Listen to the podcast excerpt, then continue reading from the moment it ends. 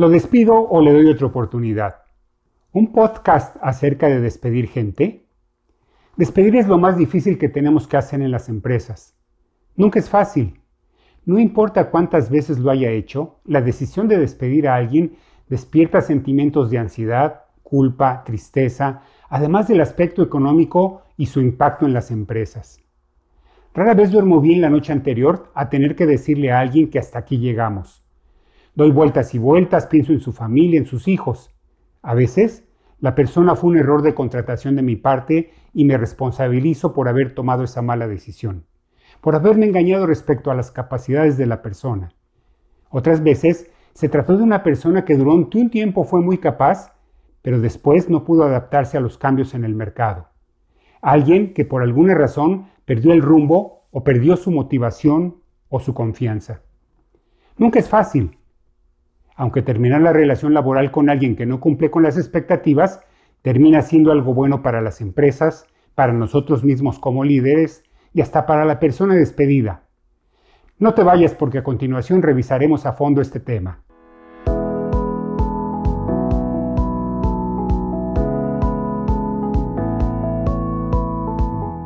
Bienvenido a Líderes en Ventas.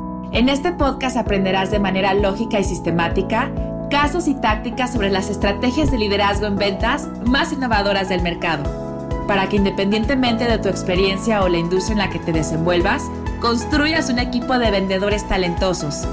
O si eres un representante comercial, tú mismo seas parte del selecto grupo de triunfadores en ventas, los cuales hoy en día están muy cotizados, pues sabemos que tan solo uno o dos de cada diez vendedores pueden considerarse como auténticos triunfadores en ventas.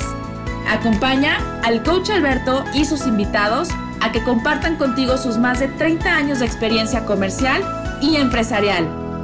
¡Comenzamos!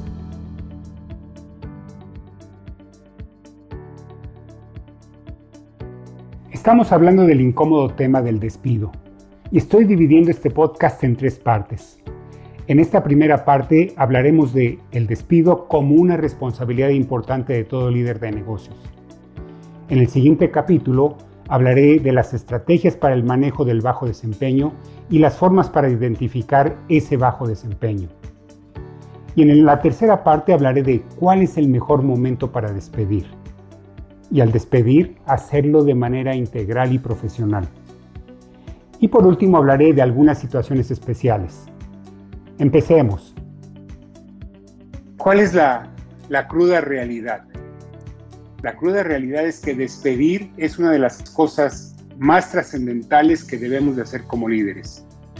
Si tu objetivo es construir una empresa de alto desempeño, una que prospere, una que cree riqueza y nuevas fuentes de empleo, entonces debes de despedir gente. Y déjame repetir eso. Debes de despedir gente. Entonces, no hay vuelta de ojo, de hoja, perdón. Estadísticamente, esto es algo importante y por eso está esta gráfica, esta campana de Gauss o esta distribución normal aquí en la pantalla. Estadísticamente, 15 a 20% de las personas es gente sobresaliente. Entre el 60 y el 70% de la gente que trabaja en una empresa tiene un desempeño promedio, es decir, un, un desempeño aceptable. Y típicamente, estadísticamente hablando, hay un 15 a 20% de la gente que tiene un desempeño pobre, que probablemente no debería de estar ahí. Entonces, ¿por qué es importante el tema del despido? Primero que nada, para reconocer que típicamente la necesidad de despedir es el resultado de una mala selección. Entonces, déjenme compartirles algunos datos interesantes. Primero que nada, 46%, casi el 50% de los recién contratados fracasan antes de los 18 meses y solamente el 20% sobresalen. Es decir, de todas las contrataciones que vamos a hacer, uno de cada cinco va a sobresalir y más de la mitad va a fracasar. También otra estadística, uno de cada dos gerentes fracasa dentro de los 18 meses posteriores a su contratación o a su ascenso, porque hay personas que son promovidas dentro de la empresa a un siguiente nivel, pero no funcionan en ese siguiente nivel. La fuente de información es el nombre que aparece entre paréntesis, en este caso de, este tema de uno de cada dos gerentes fracasa antes de 18 meses, es del Harvard Business Review. Otro dato interesante es que la rotación, o sea, el movimiento, el cambio de personas a nivel básico, a nivel operativo, es de entre el 70 y 120% en la mayor parte de las empresas. Me recuerda esto a un cliente que tengo que el año pasado cambió prácticamente a todos sus vendedores porque no se adaptaron. Ahora, ¿por qué es importante este tema? Desde mi perspectiva, cuando se trata de gente, un líder tiene tres responsabilidades básicas. Número uno, debe de reclutar a las mejores personas. Esa es su responsabilidad. Número dos, debe retener y desarrollar a los colaboradores que cumplen y sí tienen el potencial. Y número tres, necesita despedir a colaboradores que no tienen un desempeño adecuado, que tienen un desempeño deficiente o que no cumplen o no encajan con la cultura y con sus valores, porque todas las empresas tienen maneras de hacer las cosas y puede ser que alguien pueda dar resultados, sin embargo, no lo hace de la manera que la empresa aprueba lograr esos resultados. En este sentido, en este webinar, mi objetivo es ayudar a los líderes, a la gente que me esté escuchando, a comprender por qué eliminar a los de bajo desempeño es tan importante como contratar a gente talentosa. Y no, el despido no es un tema agradable. Lo que probablemente explica por qué hay tan poca información al respecto. Es decir, se habla poco. Si tú haces una búsqueda acerca de despidos, vas a encontrar pocas fuentes de información. Entonces, yo espero que estos consejos llenen ese vacío y les proporcionen estrategias y un plan de juego para moverse con confianza y por supuesto con prudencia. Y que sobre todo se erradique el rendimiento mediocre en las empresas. E-, ese es uno de mis objetivos. Déjenme, déjenme continuar. Si tú quieres ser un gran líder, si quieres construir una gran empresa, simplemente debes de aprender a despedir gente. Como cualquier otra cosa en los negocios, despedir es una habilidad. Hacerlo correctamente requiere sensibilidad, perspicacia, honestidad y un alto grado de inteligencia emocional. Tienes que afrontar la realidad, tienes que ser valiente. La mayoría de la gente odia hacerlo y por esa razón la decisión se posterga y se posterga. Y en ese sentido es que muchas empresas se vuelven obesas, es decir, van engordando o van teniendo un desempeño mediocre. Y haciendo una analogía con, con un entrenador legendario del fútbol americano que se llamaba Vince Lombardi, que decía, ganar no es lo único, ganar es todo. Haciendo esa analogía, yo diría, el talento no lo es todo, es lo único.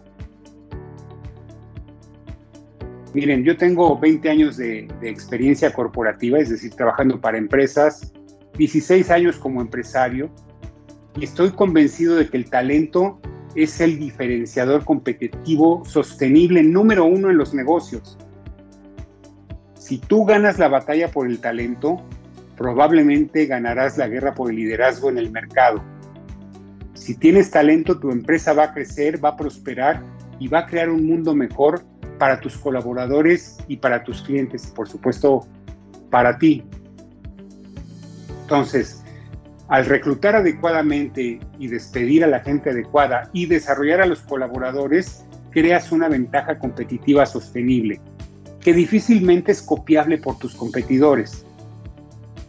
Entonces, esto es verdaderamente algo que genera una ventaja competitiva, la gente con la que cuentas.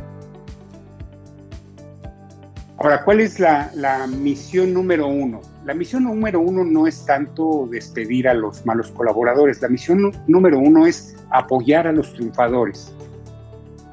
típicamente las empresas clasifican a sus colaboradores y les llaman de alto potencial o promedio o de bajo potencial o les llaman colaboradores A, B y C.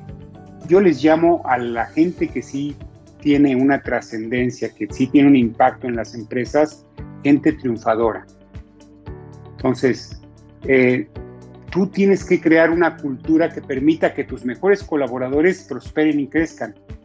Esa es tu misión número uno, porque tus resultados de negocio dependen directamente de los resultados de tu gente. Tu mejor gente debe de sentirse con energía para venir a trabajar todos los días y hacer el mejor trabajo de su vida.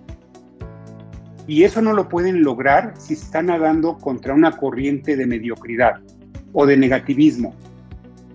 Si estás viendo este webinar o lo estás oyendo como parte de nuestros podcasts, es probable que seas tú una persona de alto desempeño. Entonces piensa en retrospectiva. ¿En cuántas empresas has trabajado en las que algunos de tus colegas de menor desempeño se resintieron o incluso se opusieron abiertamente a tu deseo de sobresalir? O un lugar en donde no pudiste realizar las tareas en cuestión porque tus colegas mediocres te detuvieron y te obstaculizaban. Y mira, como líder, a quien decidas despedir dice mucho acerca de ti y de tu empresa. A quien decidas despedir envía un mensaje al resto de los colaboradores sobre lo que se valora y lo que no se tolera dentro de la empresa. Debido a que otros colaboradores ya conocen a las personas a las que despediste, despediste perdón, podría decirse que a quien despides tiene un impacto igual o mayor en la cultura de la empresa que a quien contratas. Digamos que eres un líder de una empresa, estás buscando aumentar la rentabilidad mediante la implementación de una política de crédito y condiciones de venta más uniformes. Y que estás reemplazando un sistema en el que los representantes tenían mucha flexibilidad, pero que creaban un gran desorden y un gran trabajo administrativo que les distraía, distraía a toda la organización de enfocar su tiempo en realmente vender. En este escenario, despedir a un representante de ventas a pesar de que alcanzó o inclusive rebasó sus objetivos de ventas, pero se saltó las políticas de crédito, eso va a decirle mucho más al resto de la organización de lo que se valora o lo que no se valora. Y hay muchas empresas que cuando alguien no hace las cosas de la manera correcta, pero logró el resultado, se hacen de la vista gorda. Es decir, no dice nada, mantienen la paz y en ese sentido el mensaje que estás transmitiendo es que es más importante el resultado que la forma de hacerlo. Y no es que el resultado no sea importante, son importantes los dos. La cuestión es que cuando alguien no empata con la cultura de una empresa, termina siendo un elemento nocivo para la misma y va a tener sus repercusiones en el corto, mediano o largo plazo. Entonces, si tú te vuelves experto en despedir a los de bajo desempeño, tendrás una ventaja sobre tus competidores que están reteniendo a colaboradores marginales o que toleran la mediocridad. Tú no toleres la mediocridad, Enfócate en contratar gente talentosa. Y como decía al principio, despedir siempre termina siendo algo bueno para todos, incluyendo el despedido, que va a buscar algo que empate mejor con su forma de ser, con su forma de pensar. Ahora, ¿qué, estrategias podemos implementar para manejar el bajo rendimiento? Tú necesitas eh, definir una estrategia y planes para manejar este bajo rendimiento. Si tú estás comprometido a formar un equipo de triunfadores y un entorno que, forme, que, que fomente y recompense el alto rendimiento, debes averiguar cómo vas a manejar a los colaboradores pobres o mediocres. En principio, el despido por un bajo rendimiento nunca debería de ser sorpresa para nadie, ni para el mucho menos para el despedido. Es decir, debe de ser una consecuencia lógica del mal desempeño que tú ya has venido comentando, reportando y tratando de corregir. Entonces, por diversas razones, despedir es necesario en todas las empresas. Incluso los mejor, usando los mejores reclutadores, ya sea internos o externos, no hay 100% de precisión. De hecho, hoy en día la probabilidad de contratar a alguien talentoso es de apenas el 50% por la forma en la que se lleva a cabo. Y ya sea que sea una nueva contratación o alguien que ya tiene tiempo, hay veces, acabamos, estamos viviendo un cambio generacional, un cambio en la forma de hacer las cosas. A pesar de tener colaboradores veteranos muy experimentados, si no se adaptan a las nuevas tecnologías, pues vas a tener que terminar despidiéndolo. Entonces, la cuestión es si abordas este tipo de problemas de forma pasiva y dejas que las cosas vayan sucediendo. O actúas de una manera diferente, de una manera proactiva. Y lo hacemos de manera temprana. Entonces, normalmente las empresas que adoptan un enfoque pasivo suelen despedir a muy pocas personas cuando los tiempos son buenos. Es decir, las cosas van bien, tú sabes que tienes un colaborador que no funciona, pero no haces nada, porque no te gusta, porque no nos gusta confrontar una situación que va a ser desagradable. Ahora, cuando las cosas se ponen difíciles, por ejemplo, la pandemia, cuando los ingresos empiezan a ver afectado, estas empresas entonces ahora sí empiezan a implementar despidos más generalizados. Y es ahí cuando los malitos o los menos malitos, o sea, los de los promedio, los más malitos, son despedidos. ¿Cuál es el problema con este enfoque? ¿Cuál es el problema con no tener un enfoque proactivo? Primero, que crea una cultura de complacencia, donde se acepta la mediocridad. Ahora, cuando se viene una pandemia y las condiciones son tan malas, se va a requerir un esfuerzo mucho mayor para los que se quedan, lo cual tampoco es un escenario muy agradable, porque en una de esas alguno de esos se va a otra empresa, a pesar de que el empleo no esté tan bollante como en otros casos, pero siempre gente talentosa. déjenme mencionar esto. Si ustedes tienen en su organización gente talentosa o ustedes son talentosos, es muy probable que los estén buscando otras empresas, otras empresas competidoras de su empresa, otras empresas que los pudieran contratar. Ahora regresemos al tema de, lo malo con el enfoque pasivo de, manejar los despidos del personal. Como ya dije, es que si no despides, aunque los tiempos sean buenos, pero tienes un mal desempeño, crea una cultura de complacencia y de mediocridad. Dos, cuando ya te decides despedir porque las condiciones están difíciles, son tan malas las condiciones que los que se quedan requieren de un esfuerzo increíble para reactivar el negocio. Y número tres, si los despides cuando hay recesión, cuando las cosas están difíciles, a ellos, a esos colaboradores que te tardaste en despedir, les va a costar más trabajo conseguir un nuevo trabajo. Entonces, ¿qué, podemos hacer? En la segunda parte de este tema hablaré de las estrategias para identificar y manejar el bajo desempeño. Comentaré un par de casos de la vida real y además hablaré acerca de qué hacer cuando tienes que despedir a alguien que antes fue un muy buen colaborador. Si hasta este momento tienes alguna pregunta, alguna consulta o necesitas que te ayudemos a encontrar gente talentosa para tu equipo, estamos a tus órdenes. Hasta la vista.